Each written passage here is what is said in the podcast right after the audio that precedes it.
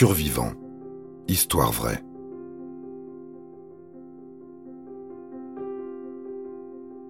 Jessica McClure, un bébé survivant.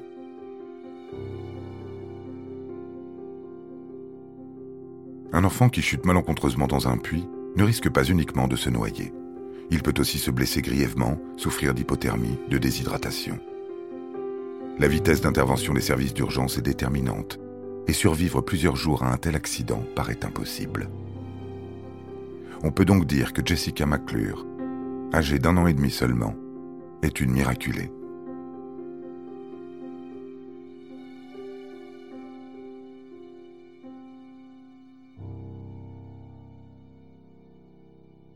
Le 14 octobre 1987, la petite Jessica se trouve chez sa tante Lisa et joue avec d'autres enfants dans l'arrière-cour de sa propriété. Lisa gère une petite garderie à domicile, à Midland, dans le Texas.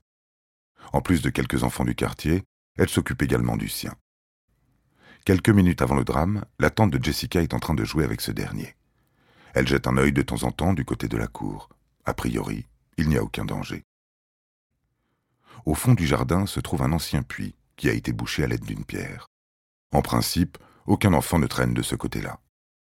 Et pourtant, Jessica finit par s'intéresser au curieux dispositif. Personne ne sait comment l'accident a eu lieu exactement. Lisa est soudainement alertée par un cri. Elle constate avec stupeur que Jessica McClure ne joue plus avec les autres enfants. Elle se dirige vers l'endroit d'où proviennent les pleurs de l'enfant et constate que sa nièce s'y trouve, tout en bas. Le puits fait plus de 7 mètres de profondeur, une chute potentiellement mortelle pour un bébé de 18 mois. La petite fille pleure, ce qui prouve qu'elle est en vie. Sur place, les secouristes parviennent à mieux déterminer la situation. Jessica est tombée la tête en avant, son corps se trouve coincé dans un espace large de 20 cm. Une cavité qui a été conçue à la manière d'un entonnoir. Le corps de la fillette est bloqué entre deux parois de pierre. La tâche s'annonce très délicate. Le moindre mouvement peut être fatal. Le chef des pompiers va avoir besoin de renforts. Il envisage de faire appel à des professionnels du forage. L'idée serait d'enlever un maximum de pierres à l'intérieur du puits pour dégager un espace suffisant et sortir le bébé. Une telle opération n'est pas sans risque. Les foreurs ne disposent que de marteau-piqueur, et la seule solution pour ne pas risquer de toucher Jessica serait de creuser à l'horizontale, autrement dit de l'extérieur du puits vers l'intérieur il réalise rapidement que le matériel des foreurs n'est pas assez précis pour une telle opération. Les pompiers s'entourent finalement d'un ingénieur spécialisé dans les mines. Ce dernier souhaite utiliser une toute nouvelle technologie employée pour le forage. Le découpage au jet d'eau. Il s'agit d'une technique industrielle utilisée pour trancher des matériaux tels que la roche. Le processus réclame l'utilisation d'une pompe haute pression et d'une buse très fine, permettant une manipulation du jet, et donne des résultats bien plus précis qu'une foreuse. L'opération durera plus de 40 heures. Pendant tout ce temps, il est impossible de nourrir Jessica, de lui donner à boire, ce qui s'avère très dangereux pour un enfant de cet âge. Les sauveteurs font tout leur possible pour garder la petite éveillée. On lui raconte des histoires, on lui demande de chanter les comptines qu'elle connaît. Mais Jessica finit, inexorablement, par s'endormir. Dès lors, le pire est envisagé.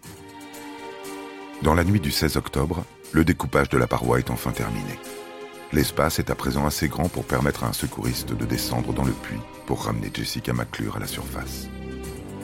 C'est l'ambulancier Robert O'Donnell qui se porte volontaire. Il parvient à se frayer un chemin dans le tunnel. Il peut alors mieux distinguer la position particulièrement désagréable de la petite.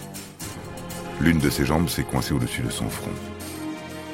Il ne faudra pas trop d'efforts aux secouristes pour la remonter à la surface. Jessica McClure semble tirer d'affaire, en partie du moins, puisqu'elle va maintenant devoir survivre à ses blessures.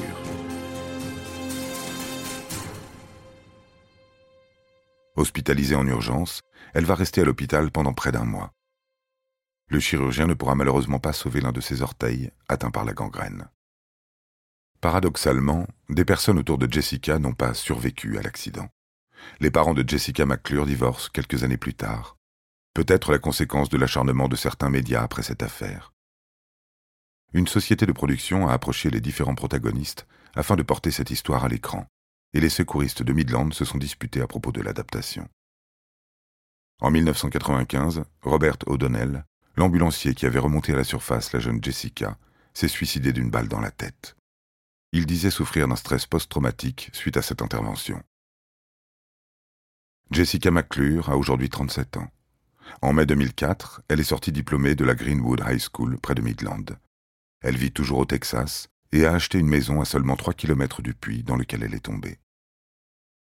Le film Everybody's Baby, The Rescue of Jessica McClure, diffusé à la télévision en 1989, retrace fidèlement chaque instant de ce sauvetage inouï.